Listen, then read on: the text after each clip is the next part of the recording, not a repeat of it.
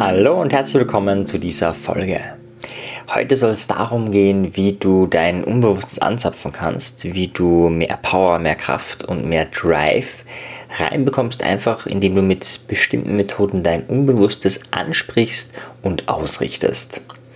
Ganz oft versuchen wir ja eben bewusst durch Willenskraft bestimmte Dinge zu erreichen. Und ich finde es gut. Ich finde es gut, unsere Willenskraft zu trainieren. Ich habe eigene Folge dafür aufgenommen, wo es nur darum geht, deine Willenskraft zu stärken. Und ich finde es absolut essentiell. Also ein Mensch ohne Willenskraft, no chance.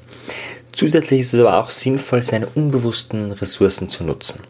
Und heute werden wir uns anschauen, wie du mit Hilfe von kreativen Methoden dein Unbewusstes eher erreichst.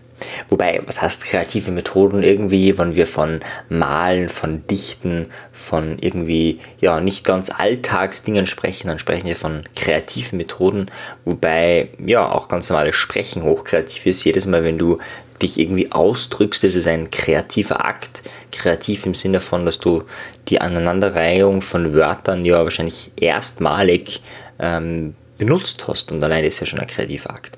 Aber gut, das ist jetzt nur ein Nebengleis, ja, Kritik an, an, den, an den Begriff, dass wir bei Kreativen immer an Bildern denken. Um was soll es gehen? Es soll um eine Methode gehen, wie du, die du verwenden kannst, wenn du einfach bewusst keine Idee hast, was du machen kannst. Also konkret ist mir die Methode erstmalig empfohlen worden, wie ein Problem lösen wollte, wo nicht ich beteiligt war, also nicht nur ich beteiligt war als der, dessen das Problem erzeugt hat, sondern auch noch 60, 70 andere Leute. Und ich habe das Gefühl gehabt, mit meinem ganzen Methodenrepertoire, und das war einiges zu dem Zeitpunkt, habe ich keine Chance, keine Möglichkeit gesehen, da irgendwas zu verändern, da irgendwas zu heilen, da irgendwas in Gang zu bringen. Und das hat mich geärgert und deswegen ähm, bin ich zum Supervisor gegangen und habe mit dem eben darüber gesprochen und gefragt, hey, was würde die eine Situation machen? Und zwar, was war das konkret? Das war eine Friedensveranstaltung, da waren so an die 70 Menschen. Und da war aus bestimmten Gründen, da war vorher irgendwie die Polizei da und so weiter, war ein bisschen eine negative Energie im Raum. Und es hat dann doch alles stattgefunden. Und dann hat eine Person über seinen eigenen Weg gesprochen. Also es war ein Vortragsredner, der eingeladen wurde. Und irgendwie hat er kein Gespür gehabt für die Gruppe und für das, was im Raum gerade ist und hat die negative Energie wieder aufgenommen und hat damit arbeiten können. Es ist irgendwie ziemlich in die Hose gegangen. Und zusätzlich dazu war dann irgendwie, ja, hat das die ganze negative Energie noch mehr zum Brodeln gebracht und irgendwie ist das dann ein bisschen gekippt. In dem Fall war ich zwar kein direkter Mitveranstalter, aber trotzdem war ich mit den direkten Veranstaltern sehr bekannt und irgendwie hätte die Situation gern heilen wollen. Irgendwie hätte ich da gern was reingebracht. Und ich habe aber keine Möglichkeit gesehen an diesem Tag, zu diesem Zeitpunkt, da irgendwas zu verändern. Ja, und vielleicht geht es dir auch manchmal so, dass du Situationen verbessern möchtest, heilen möchtest, dann drüber nachdenkst drüber, was könntest du tun und irgendwie kommt nichts. Und das sind oft die Momente, wo wir unser Unbewusstes nutzen können, uns Ideen, Lösungen oder Ratschläge zu geben. Die erste Ausbildung, und da bin ich nach wie vor sehr froh, die ich gemacht habe, war im Bereich der Hypnose.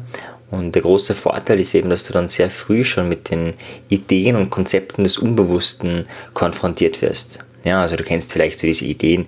Birkenbiel, ähm, finde ich, bringt es sehr stark auf den Punkt, so den Unterschied zwischen Bewussten und Unbewussten, ja, laut bestimmter Studien von Norbert Randa, der das in seinem Buch auch veröffentlicht hat. Zumindest zitiert er die Studien ob er die selber gemacht hat, bin mir jetzt gar nicht sicher. Und der postuliert folgendes, und zwar, wenn man das vergleicht in die Verarbeitung im Gehirn, ja, die bewusste Verarbeitung und was alles aber insgesamt passiert, also die unbewusste Verarbeitung, das, was man nicht mitbekommt, die vergleicht er und sagt, also die Birkenmühle setzt es dann in Längeneinheiten und sagt, wenn das Bewusste 40 mm ist, also deine Aufmerksamkeit würden wir jetzt mit 40 mm definieren. Und dann stellt sich die Frage, was ist das Unbewusste? Also wie lang oder wie, ja, wie lang ist der Weg? Wie viel mehr als 40 mm ist es? Du kannst da mal kurz überlegen, was glaubst du? 40 mm ist das Bewusstsein, wie viel Millimeter ist dann das Bewusste? Und meistens kommt dann viel mehr, sicher ein ganzer Meter oder 10 Meter. Ja, vielleicht hast du ähnlich geschätzt oder geraten. Ja, manche sagen vielleicht sogar 50 Meter. Und der Vergleich ist folgender: 40 mm Bewusstsein kommen auf 11 Kilometer Unbewusstes. 40 mm, das sind 4 cm, kommen auf 11 Kilometer Unbewusstes. Es ist ein extremer Unterschied und da wird dann deutlich, dass wir da viel mehr Ressourcen, man natürlich auch viel mehr Blockaden, Ängste und so weiter, das ist ja da genauso auch drinnen, aber auch viel mehr Ressourcen, viel mehr Erfahrungswerte, viel mehr, wo wir unsere Intuition anzapfen können, ist da drinnen begraben. Und genau deswegen ist es, glaube ich, sehr sinnvoll, wenn du gerade anstehst im Moment, wenn du gerade nicht weißt, wie du weitermachen könntest oder wie du ja, das Problem löst, dann ist es vielleicht einfach eine gute Idee, einmal das Unbewusste anzuzapfen. Und da gibt es jetzt viele Möglichkeiten, wie du dein Unbewusstes anzapfen kannst. Eine Möglichkeit, die ich dir vorstellen möchte, war die, die mir damals empfohlen worden ist. Und zwar, wir haben länger überlegt und irgendwie ja, war kurz ratlos und dann hat er folgendes gesagt, Mara, mach folgendes, zeichne dir zwei Bilder auf. Ja, und mit Zeichnen hat es wirklich ja, wortwörtlich, also zwei A3 Blöcke oder was auch immer herzunehmen, Buntstifter, was auch immer, was man da gerne hat, herzunehmen. Und im ersten Bild sollte die Situation abstrakt oder, oder wie auch immer, also meine Fantasie keine Grenzen gesetzt, meine Situation auf das Bild bringen, wie sie ist. Ja, also dieses Scheitererlebnis, dass diese 70 Menschen, die sich dafür Frieden einsetzen, dass die irgendwie ja, da mit Aggressionen und allem Möglichen konfrontiert waren und es irgendwie überhaupt nicht hingehauen hat, die Situation einfach mal aufzeichnen und auch nichts verschönern, sondern genau so wie es ist.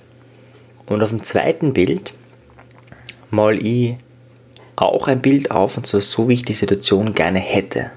Also so, wie ich mir wünschen würde, dass sich das Ganze transformiert. Sehr simpel.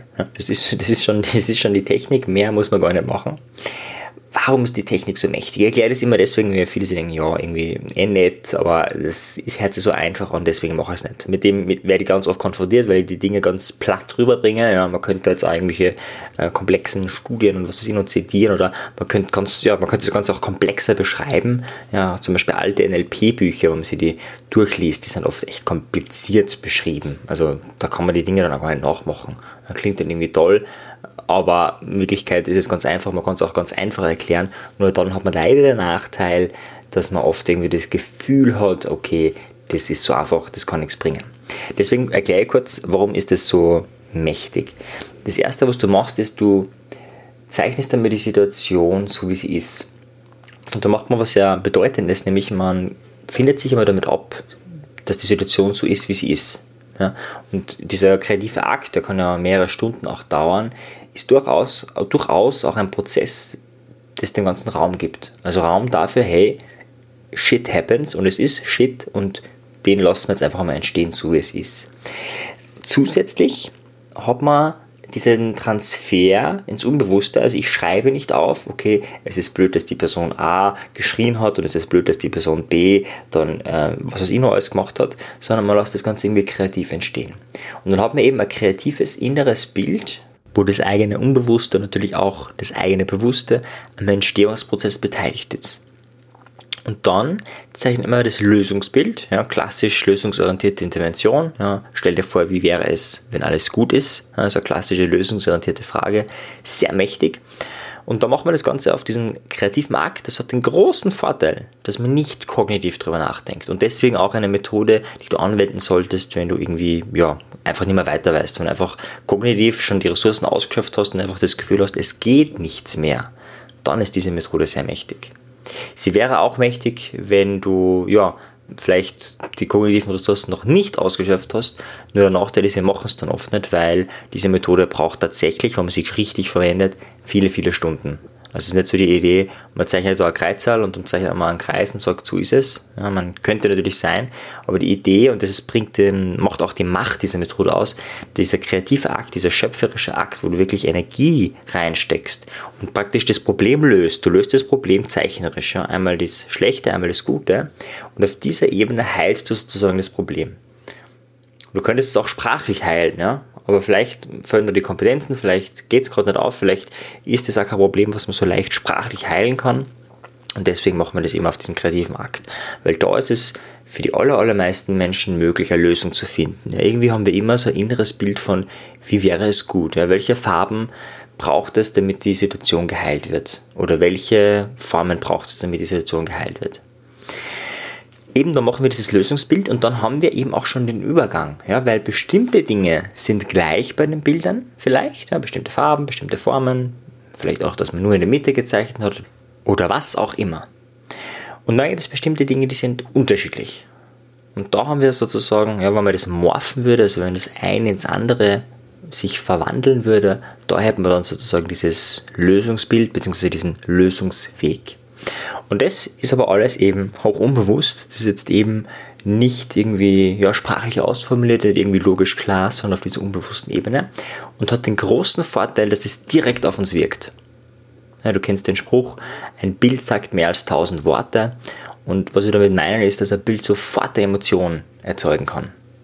Wenn du mit Worten das umschreibst, hat es oft viel weniger Macht. Da brauchst du nur irgendwie ein total ekliges Bild vorstellen oder vielleicht ein Bild, das total sexy ist. Und dann hörst du, ohne dass du das Bild siehst, einfach nur eine Beschreibung an, darfst aber keinen inneren Bilder am besten machen, sondern hast nur so Beschreibung von, was du dir jetzt vorstellen sollst, hat meistens sehr viel weniger Wirkung. Genau das machen wir uns da zunutze. Ja, und im Endeffekt ist nicht mehr Hexerei dabei. Also das ist ja schon, was das Ganze bewirkt. Ich empfehle die Methode wie immer in den nächsten 72 Stunden anzuwenden, weil die Wahrscheinlichkeit sehr gering ist, wenn du etwas Neues lernst und du verwendest es in den nächsten 72 Stunden nicht, dann ist es sehr, sehr unwahrscheinlich, dass du die Methode jemals verwendest.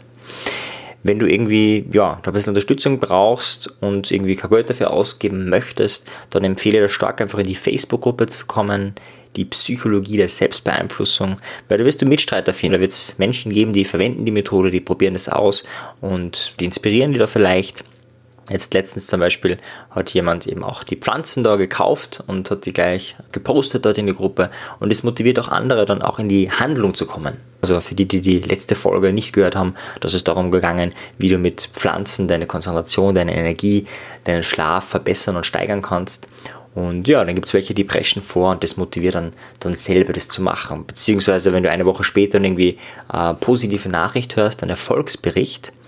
Und da bin ich übrigens immer sehr interessiert. Also, wenn du eine meiner Methoden verwendest und irgendwie einen Erfolg erlebt hast, bitte, bitte, bitte gerne bei mir melden. Also da bin ich wirklich sehr, sehr, sehr interessiert. Teile das auch gerne, wobei, wenn das nicht in deinem Sinne ist, überhaupt kein Thema. Aber mich interessiert immer, wie haben die Menschen es dann konkret angewendet? Wie hast du das konkret verwendet, diese Methode? Und ja, wenn du das gemacht hast, dann bin ich da sehr interessiert. Frag dann gerne nach. Und ja, einfach gerne melden per E-Mail, per Facebook oder wie auch immer du mit mir in Kontakt treten möchtest. Alle Dinge, auch die Facebook-Gruppe, sind unten in den Show Notes verlinkt. In diesem Sinne wünsche ich dir viel Spaß bei dieser hochunbewussten, hochkreativen und hochwirksamen Methode. In diesem Sinne viel Erfolg. Ciao dir. Tschüss.